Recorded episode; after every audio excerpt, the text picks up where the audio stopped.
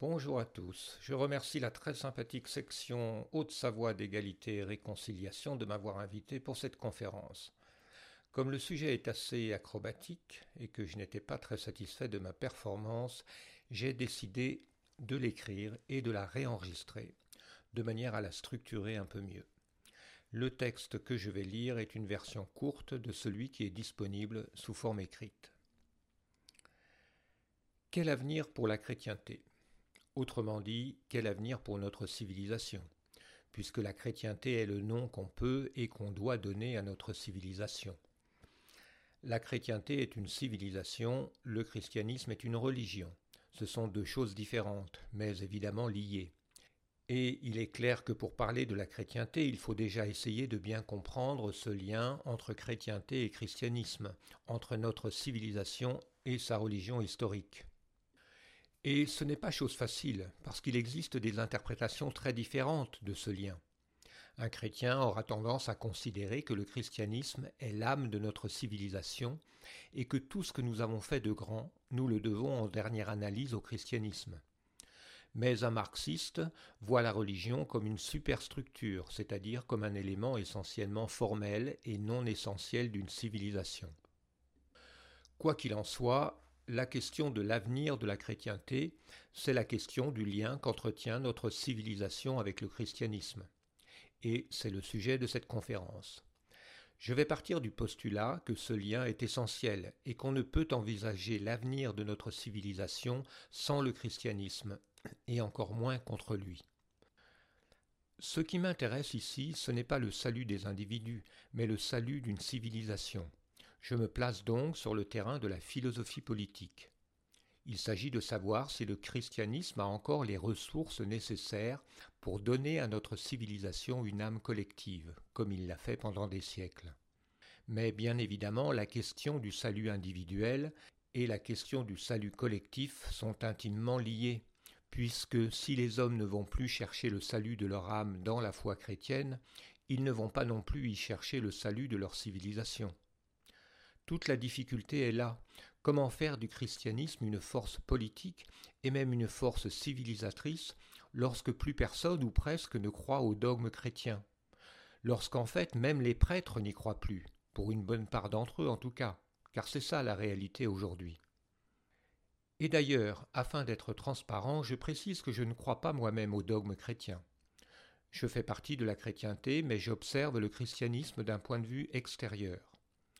Si je dois résumer mes convictions religieuses pour que vous sachiez d'où je parle, je dirais que je crois fermement en une intelligence créatrice et en une forme d'immortalité de l'âme, mais que je ne crois ni en la conception virginale de Jésus, ni en sa résurrection physique, et je ne crois pas non plus, bien sûr, qu'il faille croire à ces choses pour être sauvé. C'est une position très banale. Je pense même qu'elle est majoritaire parmi les Européens de souche. Malgré le matraquage de l'idéologie matérialiste, le peuple n'est pas foncièrement athée. Dans la sphère privée, beaucoup de gens croient, au moins vaguement et au moins occasionnellement, qu'il existe un Dieu et qu'il existe un autre monde. Mais pour autant, très peu de gens aujourd'hui se reconnaissent dans les dogmes chrétiens, si tant est qu'ils les connaissent. Ils peuvent se sentir attachés à leur héritage familial chrétien, tout en sachant que du point de vue de la doctrine de l'Église, ils ne sont pas de vrais chrétiens et pour cette raison il fréquente peu les églises.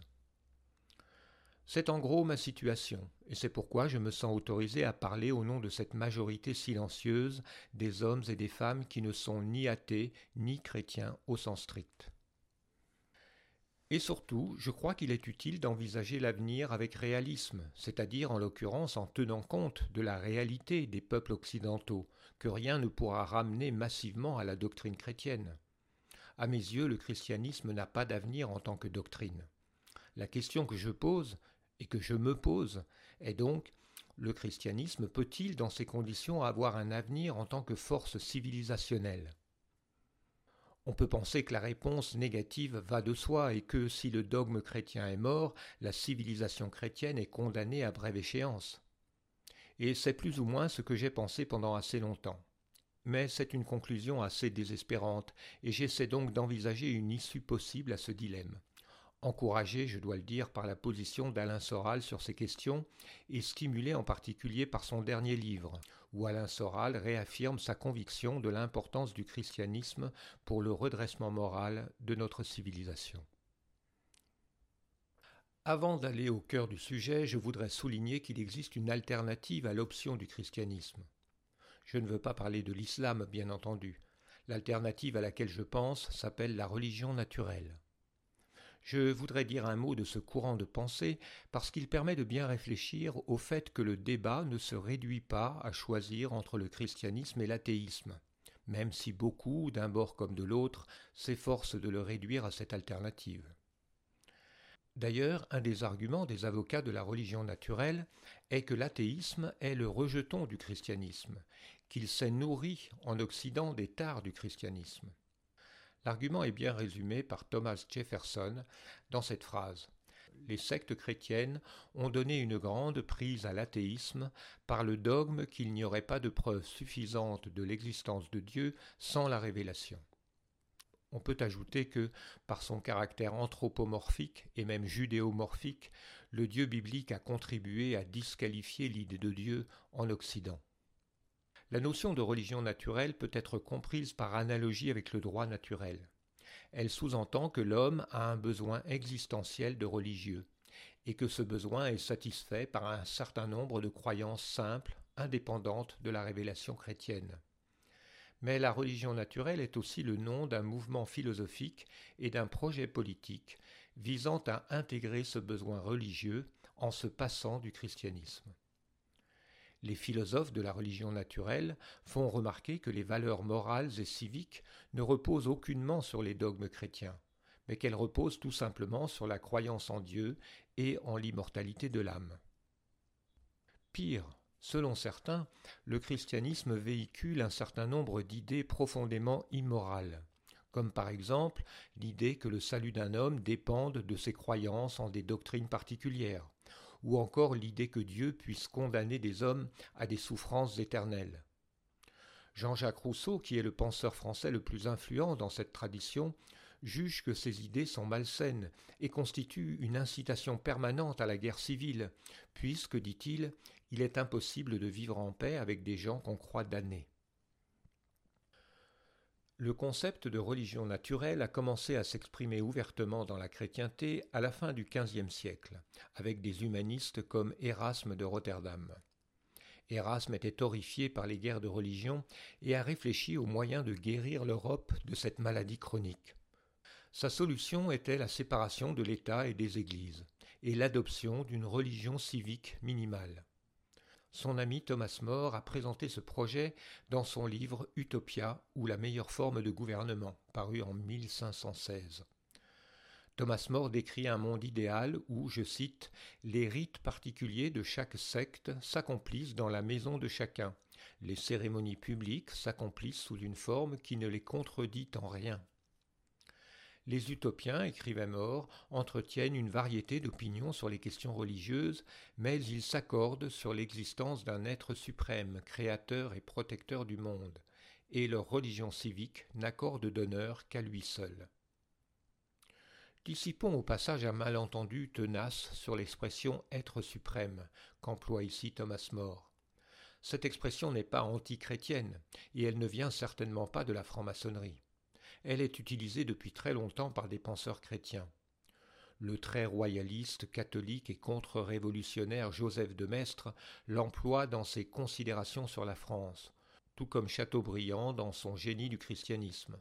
Et je rappelle aussi que Thomas More est considéré comme un martyr catholique. Je ferme cette parenthèse. Durant la Révolution française, le projet d'une religion civique fut porté par Maximilien Robespierre, disciple de Rousseau. Selon Robespierre, la religion civique, officiellement promue par l'État, devrait se limiter à trois dogmes l'existence de Dieu, ou l'être suprême, l'affirmation de la vie après la mort, et le culte du bien public, qui inclut l'amour de la patrie. Au-delà de ces principes, l'État ne doit pas intervenir dans les cultes divers et variés que chacun est libre de pratiquer chez lui ou dans des associations sur lesquelles l'État exerce une certaine surveillance. Comme tous les penseurs de cette tradition politique, Robespierre est beaucoup plus hostile à l'athéisme qu'au christianisme. Il avait l'athéisme en horreur et le considérait comme le propre d'une aristocratie décadente, tandis que, je cite, l'idée d'un grand être qui veille sur l'innocence opprimée et qui punit le crime triomphant est toute populaire. Robespierre affirme encore L'idée de l'être suprême et de l'immortalité de l'âme est un rappel continuel à la justice. Elle est donc sociale et républicaine. C'est un mensonge souvent répété par les catholiques anti-révolutionnaires que Robespierre a encouragé la profanation des églises et leur transformation en temple de la raison. Au contraire, il a combattu de toutes ses forces ces enragés de la déchristianisation, et les discours qu'il a prononcés contre eux sont parmi les plus passionnés de ce grand orateur. C'est Robespierre, je rappelle, qui a fait inscrire dans le préambule de la Déclaration des droits de l'homme et du citoyen du 26 août 1789 que la République a été fondée sous les auspices du grand être suprême, c'est-à-dire de Dieu. Je me suis un peu attardé sur Robespierre parce que je pense que c'est une figure injustement diabolisée par ses ennemis de gauche comme de droite, et qui gagne à être vraiment connue. On peut lire par exemple ou écouter ce qu'en dit son grand admirateur Henri Guillemin. Je suis pour ma part persuadé que l'histoire donnera un jour raison à Robespierre, mais je suis aussi persuadé que pour le siècle à venir, le christianisme reste un élément vital de notre civilisation, pour le meilleur et pour le pire. Il faut donc souhaiter sa renaissance plutôt que sa mort. C'est le point de vue que je prends ici. On a une bonne raison aujourd'hui d'entretenir l'espoir d'un renouveau du christianisme. Cette raison, c'est la Russie. Le renouveau de l'orthodoxie russe a de quoi faire pâlir d'envie les catholiques patriotes de France. Mais il ne faut pas se méprendre. Ce renouveau est avant tout le résultat d'une volonté de la classe politique qui est au pouvoir en Russie depuis vingt ans.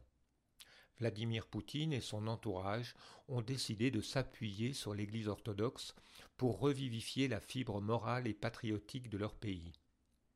Dans la pratique, le miracle du renouveau de l'orthodoxie russe est surtout un exploit architectural. La dizaine de milliers d'églises restaurées et construites depuis vingt ans aux frais de l'État et avec la contribution de richissimes patriotes sont un patrimoine offert aux Russes pour leur inspirer l'amour de la Sainte Russie et le respect des valeurs traditionnelles. Il faut dire aussi que l'orthodoxie russe possède un net avantage sur le catholicisme romain. L'orthodoxie a dans sa tradition un respect des particularismes nationaux qui la distingue du caractère centralisateur de l'Église romaine.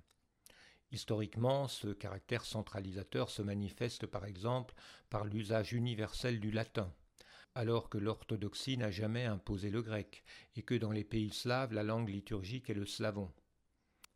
Pour des tas de raisons, l'Église russe peut nourrir le patriotisme en Russie d'une manière que ne pourra jamais faire l'Église romaine pour la France, à moins peut-être de ramener une nouvelle fois la papauté à Avignon. Dans la nouvelle Russie de Poutine, la fusion de l'identité nationale et de l'identité religieuse, du nationalisme et du christianisme, atteint des sommets étonnants. Et il est tentant de juger cette situation, du point de vue de la tradition occidentale, comme une exploitation cynique de la religion à des fins politiques. Un exemple. Le 22 juin 2020, date anniversaire du déclenchement de l'opération Barbarossa par Hitler, fut inaugurée la somptueuse cathédrale des forces armées russes près de Moscou, dédiée aux millions de héros de la Grande Guerre patriotique. On ne trouve pas dans cette cathédrale militaire de statues de Staline, mais des emblèmes de l'armée rouge figurent sur ces vitraux. Cela démontre une volonté d'articuler la foi chrétienne et le roman national, et cela démontre une fonction politique assumée de la part de l'Église. En échange du soutien de l'État, l'Église orthodoxe soutient et sanctifie le pouvoir. Comme je l'ai dit dans un article récent, c'est une tradition héritée de l'Empire byzantin, car la Russie moscovite est incontestablement la fille spirituelle de Constantinople. Cette fonction politique et spectaculaire de l'Église ne doit pas faire illusion sur l'intensité de la foi religieuse des Russes. En fait, si une majorité de Russes se disent chrétiens orthodoxes, c'est parce que cela fait partie intégrante de leur identité nationale, plus que de leurs convictions religieuses. Et la hiérarchie orthodoxe ne rate pas une occasion de se lamenter que dans leur majorité, les Russes qui se disent chrétiens ne tiennent aucun compte de l'enseignement de l'Église, par exemple en matière d'avortement ou de chasteté avant le mariage. Le taux de divorce en Russie ne diffère pas de celui en Europe occidentale. On peut lire dans un article du site orthodoxe russe Russian Faith il est largement admis qu'environ 65 à 70% de la population russe s'identifie comme orthodoxe. Pour beaucoup de gens, cependant, orthodoxe est essentiellement une étiquette d'identification culturelle et n'implique pas nécessairement l'adhésion à des doctrines religieuses spécifiques. Un sondage révèle que 30% de ceux qui se considèrent comme orthodoxes ne croient même pas en l'existence de Dieu. Parmi ceux qui croient en Dieu, combien croient que Jésus de Nazareth est son Fils unique, né d'une vierge, et qu'après avoir été enseveli, il est ressuscité d'entre les morts? Sur ce plan, je pense que les Russes en sont à peu près au même point que nous. Et les Russes ont beau aimer leurs églises, qui sont les joyaux de leur civilisation, et même apprécier l'ambiance du culte orthodoxe, ils sont très critiques envers la hiérarchie cléricale et peu à son écoute. De cette observation, on peut déjà tirer une conclusion importante. Le christianisme peut être une force de cohésion nationale importante, indépendamment de la doctrine chrétienne l'architecture chrétienne, l'art chrétien, la liturgie chrétienne, on pourrait même dire le folklore chrétien, ont plus d'influence que la doctrine chrétienne. Paradoxalement, ce qui peut sembler relever de la forme extérieure a plus d'influence sur l'âme d'un peuple que ce qui est en théorie l'aspect central du christianisme, à savoir ses dogmes. Du point de vue social, c'est la doctrine qui peut être considérée comme un aspect superficiel, presque anecdotique et accessoire du christianisme.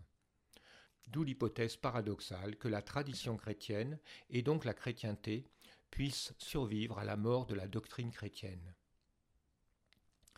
Et sur ce point encore, l'orthodoxie a un net avantage sur le catholicisme, parce que l'orthodoxie a toujours été moins portée vers le rationalisme que le catholicisme, qui est très marqué par l'obsession de la pureté doctrinale, et depuis le XIIIe siècle par ce qu'on appelle la scolastique.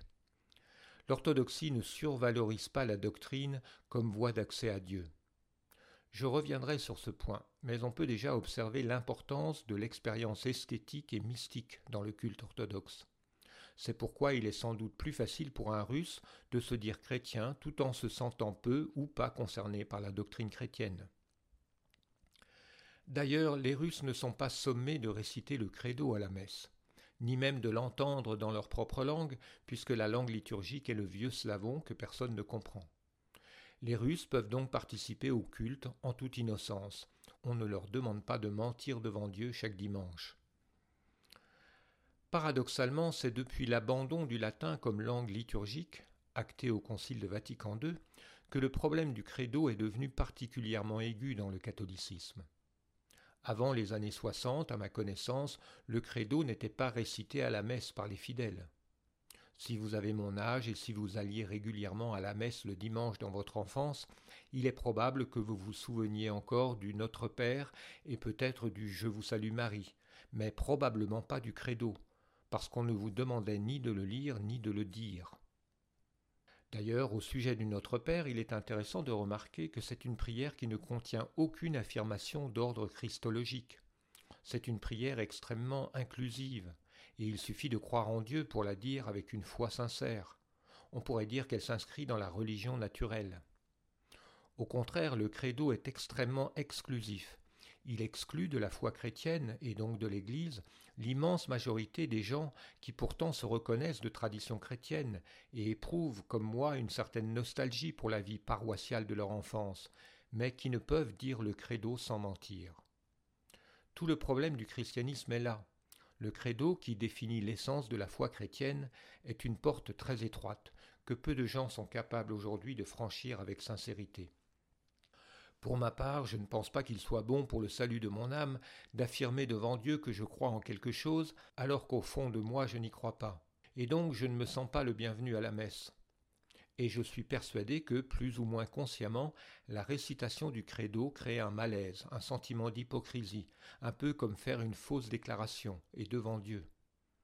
Ce n'est pas la seule raison pour laquelle une majorité des gens qui allaient à l'église dans leur enfance n'y vont plus, mais ça résume, je pense, toutes les autres raisons. Je lis sur un site catholique que, je cite, Réciter avec foi le credo, c'est entrer en communion avec Dieu le Père, le Fils et le Saint-Esprit, c'est entrer aussi en communion avec l'Église tout entière. Fin de citation. D'accord, mais que faire si je ne peux le réciter avec foi? S'agit-il d'ailleurs de foi ou de croyance?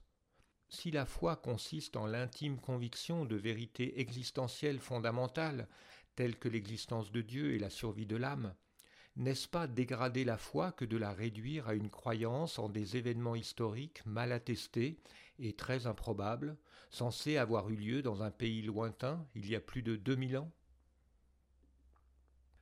C'est là un aspect central de la question chrétienne, souvent souligné par les théoriciens de la religion naturelle. Ce qui est certain, c'est que fonder une religion sur la croyance en des faits historiques était un pari hautement risqué dès le départ, parce qu'on ne peut pas empêcher les historiens d'examiner la crédibilité de ces faits historiques. Et les historiens ne s'en sont pas privés depuis le XVIIIe siècle. C'est ce qu'on nomme la quête du Jésus historique, qui a eu un grand impact dans les milieux cultivés d'Europe et a beaucoup contribué à saper les fondements doctrinaux de l'Église. Au XIXe siècle, on peut même dire que cette recherche a défroqué des générations de séminaristes et de prêtres, comme Ernest Renan par exemple, ou bien une génération plus tard Alfred Loisy. Face au défi de la critique historique des évangiles, la hiérarchie catholique a d'abord opté pour l'anathème, mais au début du XXe siècle, les dominicains ont fondé, avec l'autorisation du pape, l'école biblique et archéologique française de Jérusalem, dans le but de s'impliquer dans le débat historique. On peut dire qu'ils ont perdu la bataille car ils ont reconnu la validité des remises en question de certains faits relatés dans les évangiles. Et comme cette recherche historique est maintenant enseignée aux prêtres, les séminaires deviennent, selon un jeu de mots bien connu, des cimetières de la foi. Ce n'est pas un secret qu'une grande partie des prêtres formés depuis les années 1950 ne croient plus littéralement au credo qu'ils font lire à leurs ouailles. Voici un exemple simple du caractère corrosif de la recherche historique autour de Jésus. Avant cette recherche, il était admis que l'évangile de Matthieu avait été écrit en premier. L'évangile de Marc, qui figure en second dans toutes les Bibles, apparaissait alors comme une version courte de Matthieu et donc on pouvait s'étonner que Marc ait décidé de ne pas parler de la conception miraculeuse de Jésus, mais on n'en tirait pas de conclusion. Mais la critique historique a démontré avec une relative certitude que Marc est en fait le plus ancien des quatre évangiles canoniques. Cela signifie que le premier récit de la vie de Jésus ne disait rien de sa conception virginale. Par conséquent, il devient clair que ce motif a été inventé après coup. Pour le dire plus clairement encore, cela prouve que l'idée que Jésus est né d'une vierge est une élaboration légendaire ou mythique tardive, inconnue des disciples de Jésus. Chez Marc, Jésus ne naît pas fils de Dieu, mais le devient au moment de son baptême dans le Jourdain par la descente de l'Esprit. On note d'ailleurs que Paul lui-même, dont les épîtres sont antérieures aux évangiles, ne dit jamais que Jésus est né d'une vierge. Et même l'évangile de Jean, qui présente Jésus comme le Logos incarné, ne dit rien non plus d'une conception surnaturelle, et laisse donc supposer, comme Marc, que le Logos ou l'Esprit s'est incarné en Jésus au moment de son baptême. Ce simple argument illustre comment la critique historique a tendance à déconstruire la croyance. Et ce n'est pas de la perversité de la part des historiens, c'est simplement qu'à partir du moment où il est affirmé certaines choses sur la naissance, la vie et la mort d'un personnage vivant en Palestine à une époque précise et ayant eu un impact énorme sur l'histoire, il est normal que les historiens se penchent sur ce récit et évaluent sa crédibilité avec les critères qu'ils appliquent à toute autre source écrite. On ne peut pas à la fois affirmer que ce récit est historique et demander aux historiens de passer leur chemin. La même logique qui conduit à mettre en doute la réalité historique de la naissance virginale de Jésus conduit à mettre en doute sa résurrection physique. Le dossier est un peu plus complexe et je ne vais pas en faire la démonstration complète.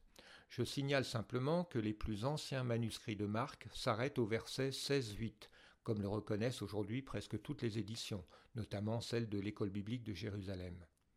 Si l'on fait donc abstraction des versets suivants, qui n'appartiennent pas à la version initiale, le récit de la résurrection chez Marc est très sobre. Trois femmes, Marie de Magdala, Marie la mère de Jacques et Salomé, se rendent au tombeau et le trouvent ouvert. Je cite Étant entrées dans le tombeau, elles virent un jeune homme assis à droite, vêtu d'une robe blanche, et elles furent saisies de stupeur. Fin de citation. Le jeune homme les charge de dire aux disciples qu'ils doivent se rendre en Galilée pour revoir Jésus. Et le récit de Marc, dans les plus anciens manuscrits, se conclut par ce dernier verset elles sortirent et s'enfuirent du tombeau, parce qu'elles étaient toutes tremblantes et hors d'elles-mêmes, et elles ne dirent rien à personne, car elles avaient peur. Dans sa forme initiale, le jeune homme vêtu de blanc était sans doute le fantôme de Jésus, ce qui explique qu'il est nommé l'ange du Seigneur chez Matthieu, et décrit comme ayant l'aspect de l'éclair et une robe blanche comme neige.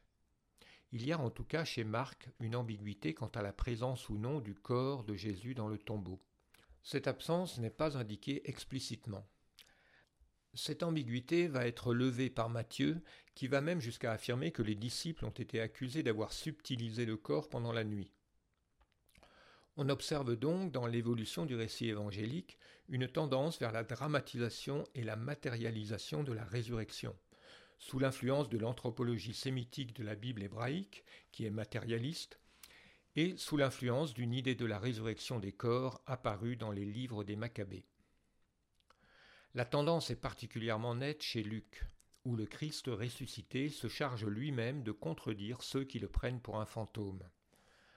Palpez-moi et rendez-vous compte qu'un esprit n'a ni chair ni os, comme vous voyez que j'en ai. Et nous avons aussi dans l'évangile de Jean l'histoire fameuse de saint Thomas qui refuse de croire jusqu'à ce que Jésus lui apparaisse en chair et en os afin qu'il mette ses doigts dans la marque des clous et sa main dans la plaie de son côté. On comprend facilement pourquoi un récit d'apparition assez banal comme celui qu'on suppose avoir été la première version de l'Évangile n'était pas propre à fonder une religion. Tout au plus pouvait-il donner naissance à un culte héroïque parmi d'autres. Un tel récit n'a rien de fracassant. C'est pourquoi il a été transformé de façon à insister lourdement sur le fait que Jésus est fils de Dieu non pas par adoption, mais par conception, et qu'il est vraiment ressuscité physiquement. C'est un phénomène d'exagération. On peut parler, pour être gentil, du côté marseillais des évangélistes, sauf que, comme on le sait, ce ne sont pas des Marseillais qui ont écrit les évangiles. Si l'on veut être un peu plus critique, on peut dire que le récit de la résurrection est soit vrai, soit faux. S'il est vrai, c'est un miracle, mais s'il est faux, c'est un mensonge. Et cela vaut aussi pour la virginité de la mère de Jésus. Cette démonstration était un peu longue, mais j'ai voulu montrer que la critique historique des évangiles conduit inévitablement à une remise en question de l'historicité des deux piliers de la foi chrétienne, à savoir la croyance que Jésus est né d'une vierge et la croyance qu'il est ressuscité d'entre les morts. La vulnérabilité d'une religion qui fait reposer la croyance sur des faits historiques s'applique à la Vierge Marie tout autant qu'au Christ. Marie incarne dans le christianisme populaire une divinité céleste, mais cette divinité est en quelque sorte fixée dans l'histoire terrestre, dans la biographie d'une femme juive et l'on nous demande en plus de croire que cette femme a non seulement conçu un enfant sans connaître d'homme, mais qu'elle est restée perpétuellement vierge et que, comme Jésus, elle a été enlevée corporellement au ciel. Comme pour le Christ, ce lien rigide entre l'histoire et le mythe a fini par se rompre dans une société majoritairement lettrée. Ce qui est particulièrement clair dans le cas de Marie, c'est que son culte a une autre origine que le récit évangélique où d'ailleurs Jésus n'a rien de très gentil à dire sur sa mère, ni d'ailleurs sur ses frères, parce qu'en plus il avait des frères. Les sources du culte marial sont à chercher dans les traditions pré-chrétiennes, ce qui fait dire par exemple au marquis de la Franquerie, dans la Mission divine de la France, réédité par Contre-Culture, que, je cite, les peuplades de la Gaule, bien avant la naissance du Christ, avaient le culte de la Vierge, qui devait enfanter le Sauveur du monde, culte que Notre-Dame de Chartres a continué en le christianisant. En fait, la Vierge Marie est un avatar de la grande déesse qui était vénérée dans tout le pourtour méditerranéen, sous des noms divers. Et il est intéressant de noter que la Vierge est traditionnellement glorifiée comme reine du ciel, tout comme l'était la déesse Isis, ou encore la déesse Asherah mentionnée plus de quarante fois dans l'Ancien Testament comme étant l'ennemi numéro un de Yahvé. J'aime bien citer le chapitre 44 du livre de Jérémie, où après la conquête de la Judée par les Babyloniens, le prophète Jérémie explique aux Juifs réfugiés en Égypte que tous leurs malheurs sont arrivés parce qu'ils ont irrité le Dieu jaloux en vénérant d'autres dieux, et notamment la Reine du ciel. Mais les exilés lui répondent qu'il aille se faire voir, et qu'au contraire ils pensent que leurs malheurs sont arrivés parce qu'ils n'ont pas continué à vénérer la Reine du ciel, comme le faisaient leurs ancêtres. Ils disent Depuis que nous avons cessé d'offrir de l'encens à la Reine du ciel et de lui verser des libations, nous avons manqué de tout et avons péri par l'épée et la famine. Et en fait, l'histoire leur donne raison, puisque c'est sous le règne de Manassé, qui autorisait le pluralisme religieux, que les Judéens ont vécu dans la paix et la prospérité pendant cinquante-cinq ans, tandis que la politique d'exclusivisme de son petit-fils Josias a mené directement à la guerre. C'est parce que dans le monde antique, le respect des dieux étrangers est un aspect fondamental de la diplomatie. Quoi qu'il en soit, il est très significatif que le christianisme a réintroduit le culte de la Reine du ciel alors que ses adeptes sont présentés dans la Bible hébraïque comme des idolâtres haïs de Yahvé et méritant la mort. Les protestants n'ont donc pas tort lorsqu'ils dénoncent le culte marial comme un reliquat païen. Mais les protestants ont tort en voulant détruire cet héritage pré-chrétien. Le culte de Marie a eu une importance considérable dans la chrétienté européenne. On peut même dire que la foi populaire a été prioritairement pendant des siècles dirigée vers la Vierge Marie, non seulement dans les campagnes, mais même dans les villes où toutes les cathédrales sont dédiées à Notre-Dame. En Europe, Vatican II a porté un coup mortel à la piété mariale. Patrick Buisson décrit bien dans son récent ouvrage La fin d'un monde comment le culte de Marie est devenu suspect aux yeux des réformateurs de Vatican II comme une sorte de résidu païen? Il cite cette phrase terrible de Paul VI en novembre 1964 concernant le culte de Marie. Que les fidèles se souviennent qu'une véritable dévotion ne consiste nullement dans un mouvement stérile et éphémère de la sensibilité, pas plus que dans une vaine crédulité. En fin de compte, la déesse mère, dont le culte avait perduré dans le christianisme médiéval, a fini par être victime du processus d'historicisation que lui a fait subir le christianisme, en l'identifiant à une jeune femme juive, épouse d'un charpentier de Nazareth en Galilée. Et ce sont finalement les réformateurs de Vatican II, convertis à la recherche historique, qui ont eux-mêmes demandé aux catholiques de cesser de vénérer Marie comme une divinité.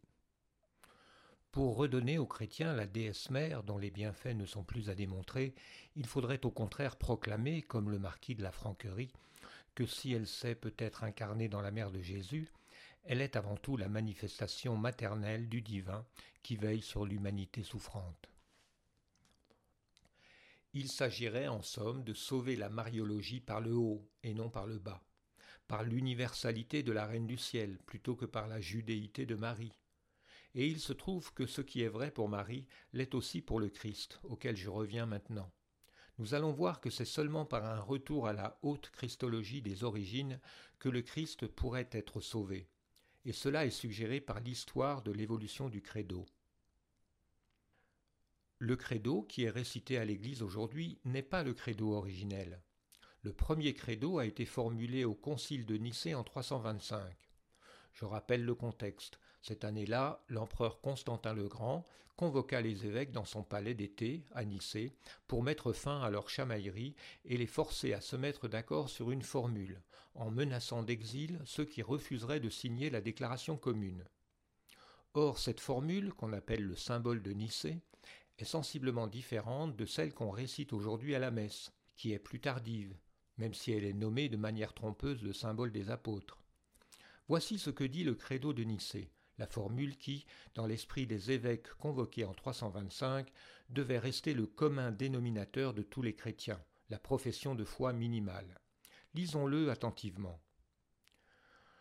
Nous croyons en un seul Dieu, Père Tout-Puissant, Créateur de tous les êtres visibles et invisibles, et en un seul Seigneur Jésus-Christ, Fils unique de Dieu, né du Père, c'est-à-dire de la substance du Père, Dieu de Dieu, lumière de lumière, vrai Dieu de vrai Dieu, engendré et non fait, consubstantiel au Père, par qui a été fait tout ce qui est au ciel et sur la terre, qui pour nous, hommes, et pour notre salut, est descendu, s'est incarné et s'est fait homme, a souffert, est ressuscité le troisième jour, est monté aux cieux et viendra de nouveau juger les vivants et les morts.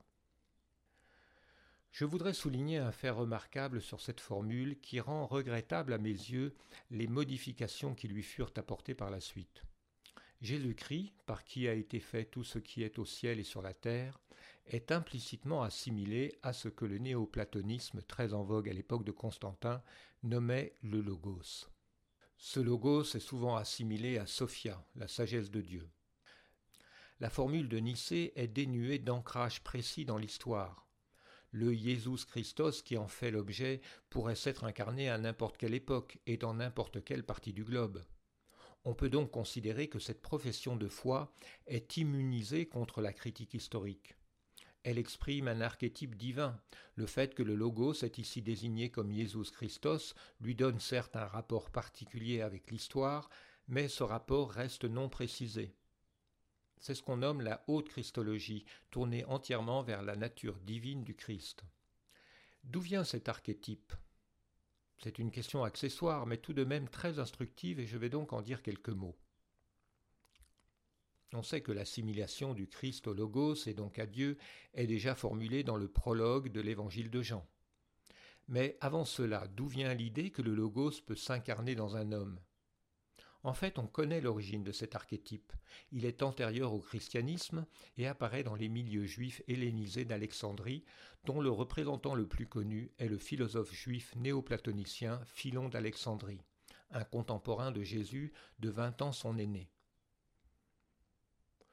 L'idée que le logos descend parmi les hommes pour les sauver se trouve plus précisément chez les gnostiques, un mouvement juif né antérieurement au christianisme et également influencé par le néoplatonisme. C'est chez les gnostiques qu'on trouve les premières versions de la chute des anges. Leurs mythes cosmogoniques sont extraordinairement variés et complexes, mais on peut les résumer de la façon suivante. Du Dieu suprême, généralement nommé le Père, émane un fils, appelé parfois le premier homme, et assimilé au Logos. Puis du Logos émane une multitude d'archanges et anges. Mais une perturbation dans ce monde angélique donne naissance à des puissances démoniaques. La plupart des gnostiques, mais pas tous, pensent que le monde matériel est le résultat de cet accident, et que les âmes humaines qui se trouvent emprisonnées dans des corps aspirent à remonter vers Dieu. Pour libérer les hommes, le Père envoie son Fils, le Logos. Dans certains mythes apparaît aussi la sagesse, Sophia, nommée la mère, qui est soit antérieure, soit postérieure au Logos. Voilà en gros ce qu'on peut nommer l'archétype gnostique.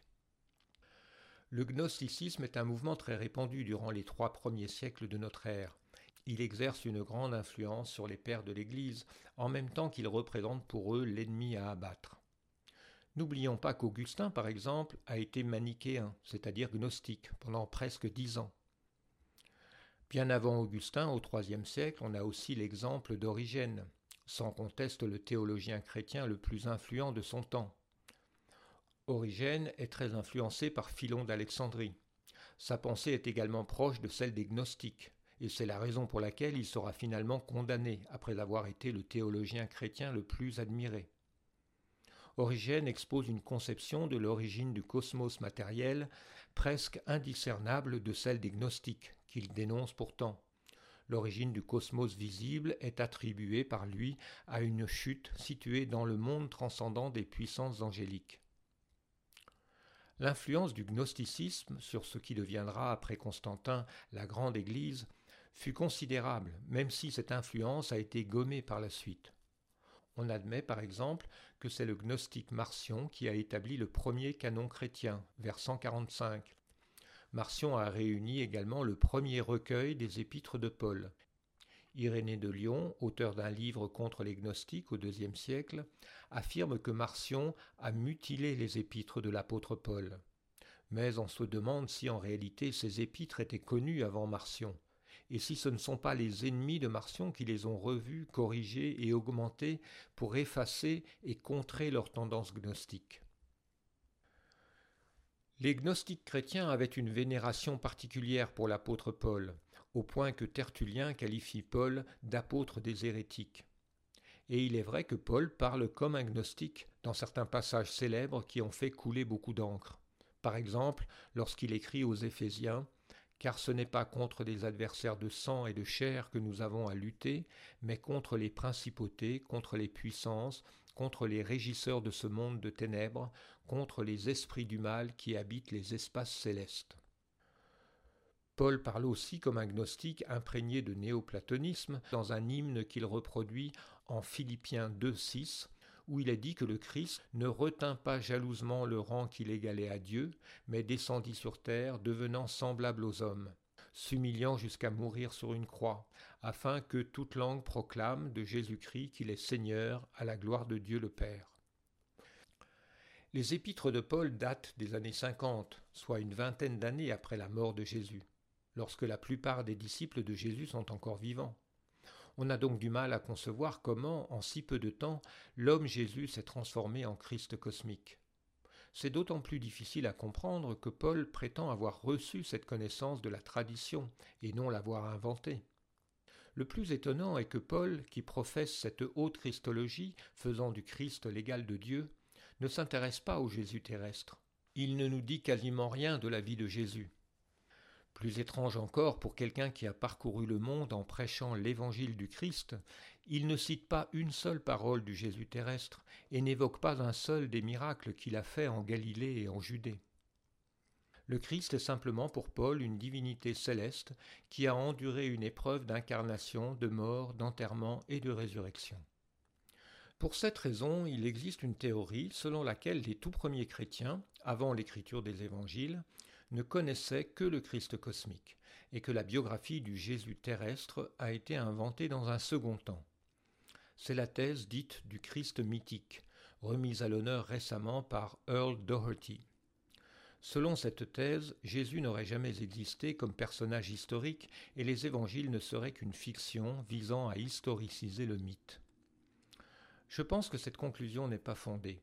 Jésus me semble difficile à effacer de l'histoire. Sa biographie me semble trop cohérente pour avoir été fabriquée de toutes pièces. Ce qui semble assez bien établi, c'est que le mythe du Logos qui se fait homme, souffre, meurt et ressuscite, pour ainsi montrer le chemin aux hommes, préexiste au récit évangélique. Mais la préexistence de ce mythe n'est pas contradictoire avec l'existence du personnage sur lequel il a été projeté, peut-être même de son vivant. En fait, on connaît de nombreux personnages contemporains de Jésus qui se déclarent ou sont considérés comme habités par Dieu ou par son logos. C'est le cas notamment du Samaritain Simon le Mage, un personnage qui apparaît en conflit avec Pierre dans les Actes des Apôtres, chapitre 8, et qui est unanimement considéré par les pères de l'Église comme le premier des gnostiques, le fondateur du mouvement gnostique. L'idée qu'un humain puisse être habité par une divinité rentre dans ce qu'on appelle le paradigme de la possession, qui distingue la divinité de son véhicule humain. Selon ce paradigme de la possession, il n'y a pas de contradiction entre la nature divine et la nature humaine de Jésus-Christ. L'homme Jésus peut être considéré comme habité par le Logos, le Logos étant compris comme l'idée platonicienne de l'homme parfait, et comme l'ange rédempteur envoyé par le Père et c'est précisément ainsi que le voient les gnostiques chrétiens. Irénée de Lyon mentionne un certain Sérinthe enseignant en Asie mineure la doctrine suivante. Jésus n'est pas né d'une vierge, mais il a été le fils de Joseph et de Marie par une génération semblable à celle de tous les autres hommes. Après le baptême, le Christ, venant d'auprès de la suprême puissance qui est au-dessus de toute chose, est descendu sur Jésus sous la forme d'une colombe puis à la fin il s'est de nouveau envolé de Jésus.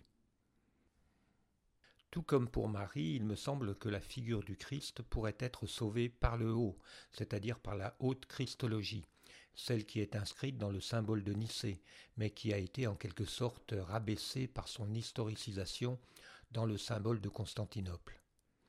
Je sais que, du point de vue des puristes, qui sont d'accord sur ce point avec les réformateurs de Vatican II, ce que je dis peut être compris comme un appel à paganiser le christianisme.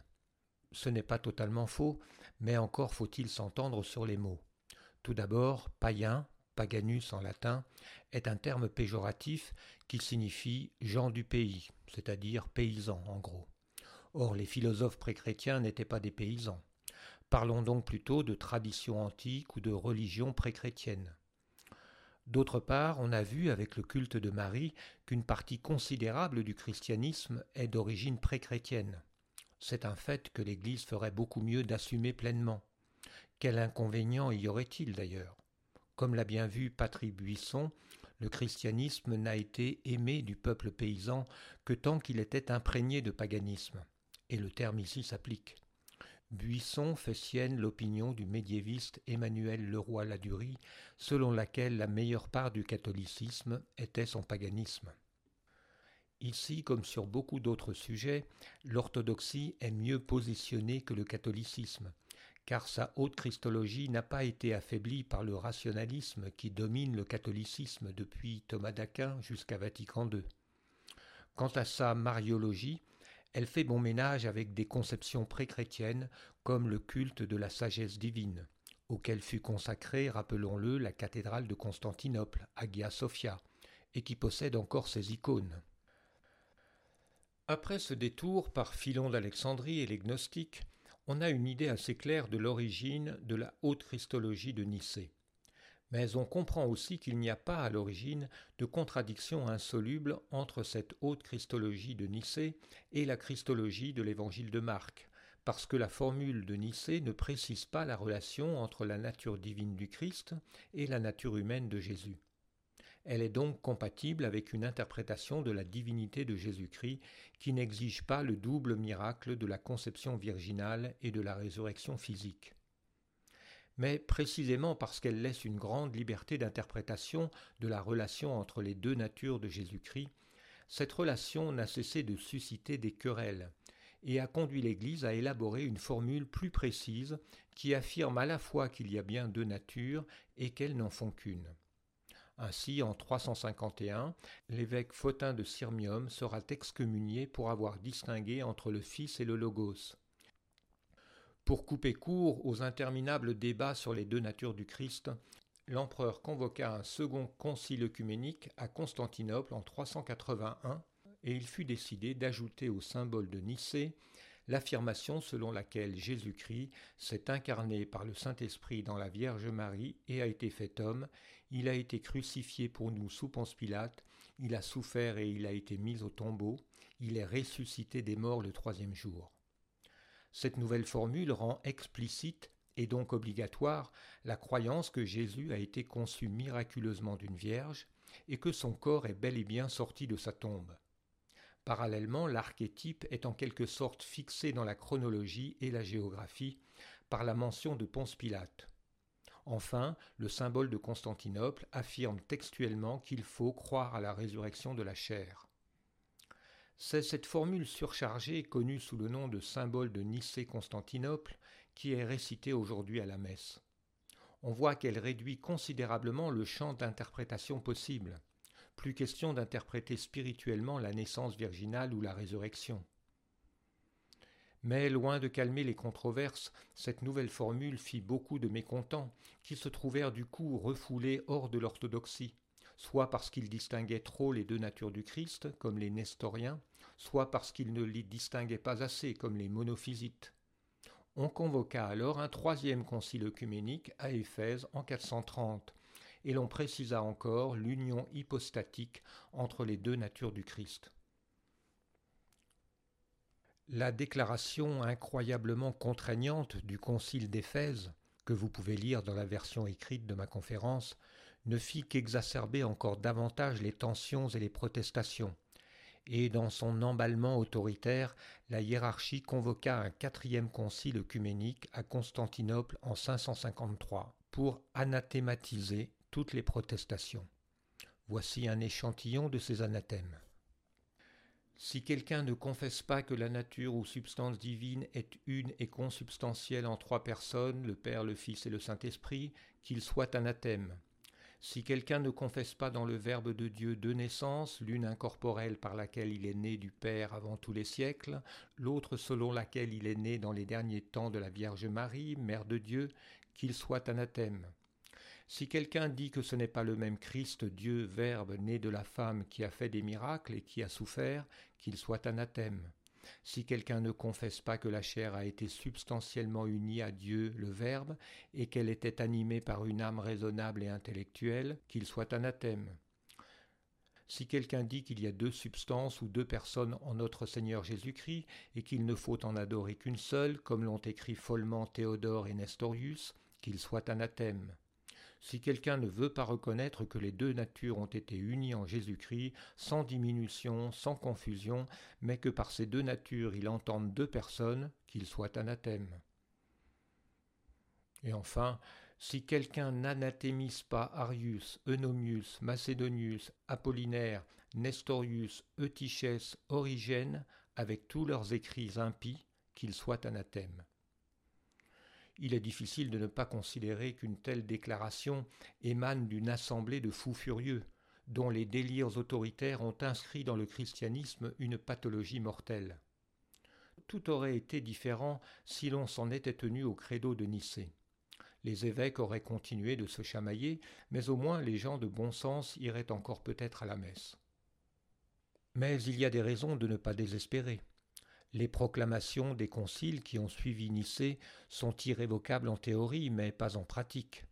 Le sort réservé à Origène est emblématique. Il fut explicitement anathématisé au deuxième concile de Constantinople, et ses livres furent condamnés et systématiquement détruits.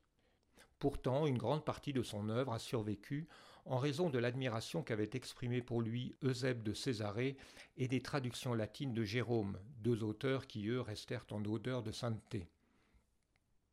Et finalement, Origène n'a cessé de fasciner les théologiens. Il a été quasiment officiellement réhabilité par Benoît XVI.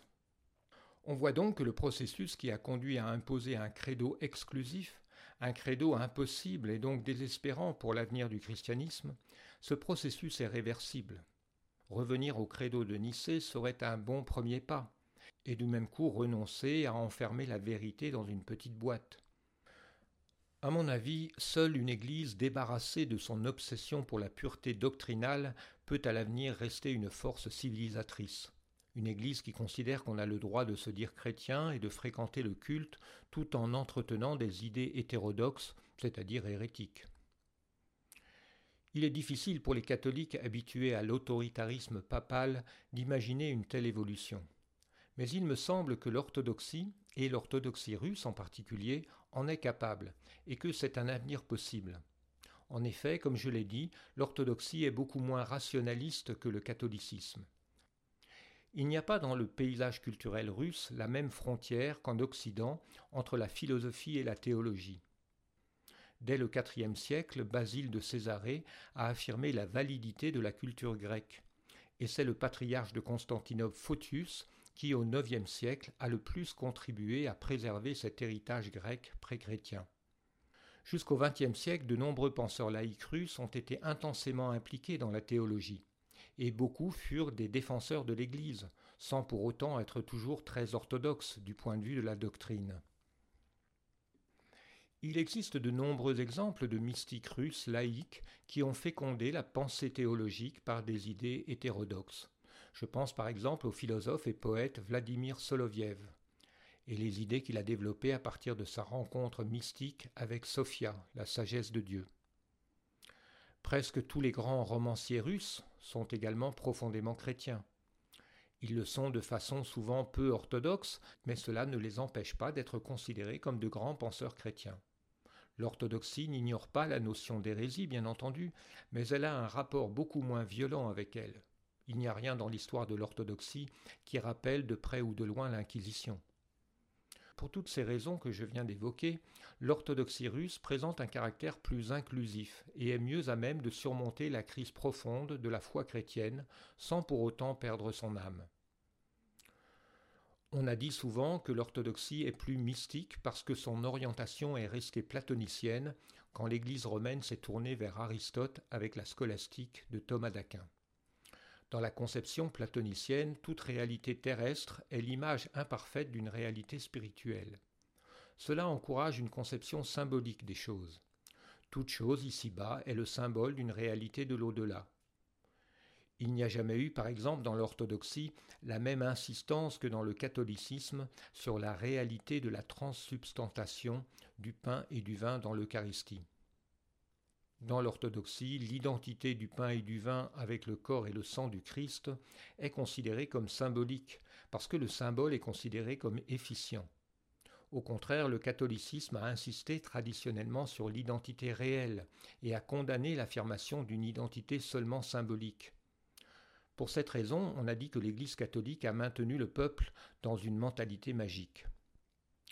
La pensée symbolique, qui est liée au mysticisme, est l'essence de la vénération des icônes, considérées comme des voies d'accès aux vérités divines dans l'orthodoxie. On peut contraster les icônes qui ornent les églises orthodoxes au crucifix omniprésent dans les églises catholiques ou au chemin de croix en plâtre polychromé.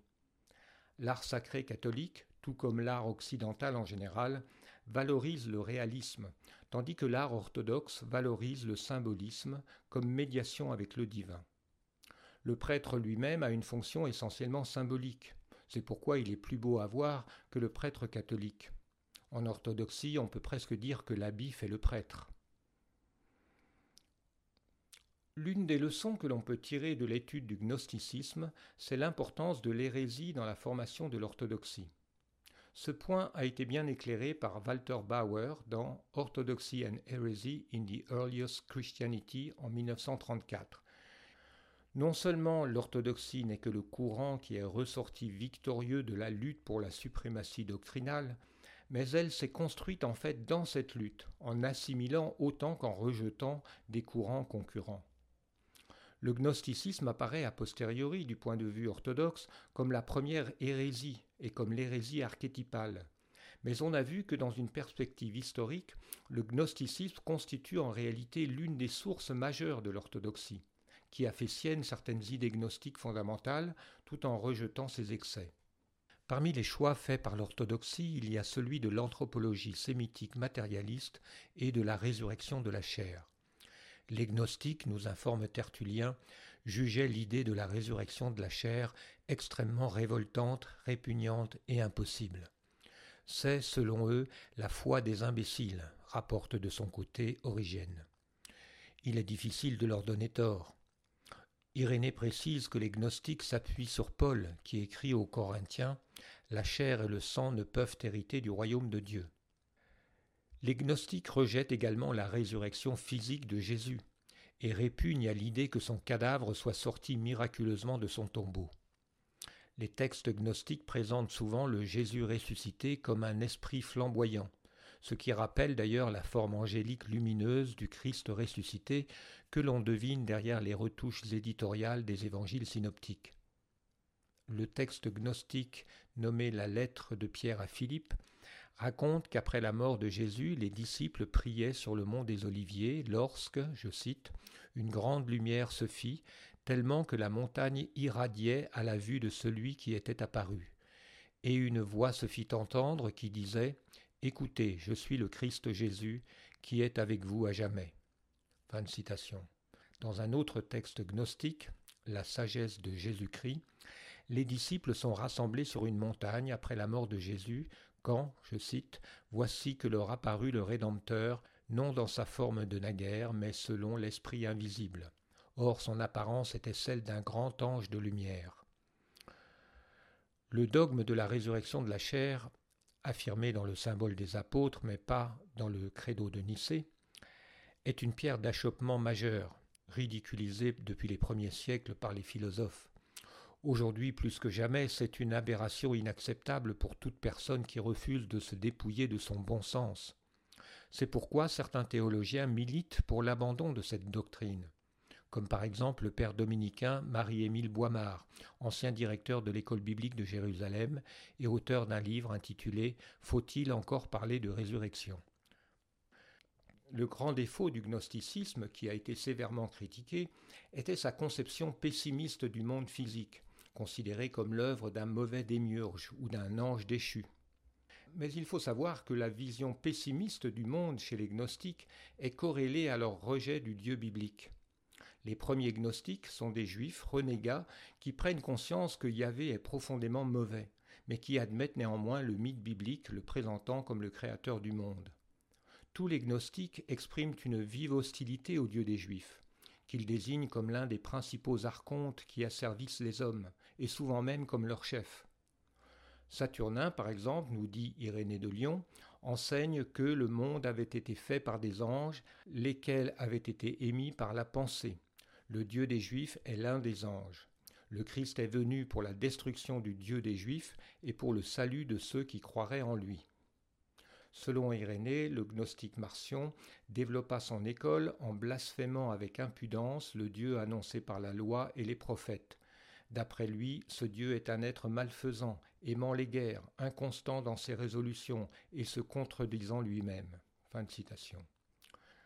L'apocryphe de Jean, qui fait partie des textes gnostiques retrouvés à Nagamadi en Égypte en 1945, enseigne qu'une faute commise au niveau des entités angéliques appelées éons produisit un monstre, Yaltabaoth, première d'une série d'entités démoniaques appelées archontes. Yaltabaoth, derrière lequel on reconnaît Yahvé, engendra le monde d'en bas et proclama Je suis un Dieu jaloux, il n'y en a pas d'autre que moi. Puis Yaltabaoth et les autres archontes tentèrent d'emprisonner Adam dans le jardin d'Éden, un faux paradis. Mais le Christ, autre nom du premier éon ou premier homme, envoya Ève pour libérer la lumière emprisonnée en Adam et le conduire à consommer le fruit libérateur de l'arbre de la connaissance. L'idée selon laquelle Yahvé, le Dieu des Juifs, est une entité démoniaque mérite réflexion. C'est même selon moi une vérité profonde gagne à être connue. Elle a longtemps résisté à sa condamnation par l'orthodoxie les livres trouvés à Nagamadi, d'où provient l'apocryphe de Jean, ont probablement été cachés par les moines d'un monastère après 367, date de la première publication des seuls livres autorisés par l'Église. Il témoigne donc de la circulation de nombreux livres gnostiques jusqu'au milieu du IVe siècle. Et l'on sait que les gnostiques, connus sous le nom de Bogomil en Bulgarie, avaient encore des monastères près de Constantinople au XIe siècle. Ils se sont maintenus en Bosnie jusqu'à l'arrivée des Turcs dans la seconde moitié du XVe siècle. Ce sont les ancêtres des Cathares, parfois qualifiés de bougres, des formations de Bulgares. Le rapport d'un procès convoqué contre les Cathares en 1165, à l'initiative de l'évêque d'Albi, commence ainsi. Il se trouvait dans la province de Toulouse les hérétiques qui se faisaient appeler bons hommes et étaient sous la protection des chevaliers de Lombert il proposait et instruisait le peuple contre la foi chrétienne en disant qu'il ne recevait pas la loi de Moïse, ni les prophètes, ni les psaumes, ni l'Ancien Testament. Je dois dire que cela me convient assez, un christianisme débarrassé du Dieu psychopathe de l'Ancien Testament, celui qui, paraît-il, a choisi le peuple juif pour régner sur toutes les nations. Voilà un bon programme pour un futur concile Vatican III. Merci de m'avoir écouté et n'hésitez pas à me mettre des commentaires intelligents. Que l'être suprême vous bénisse.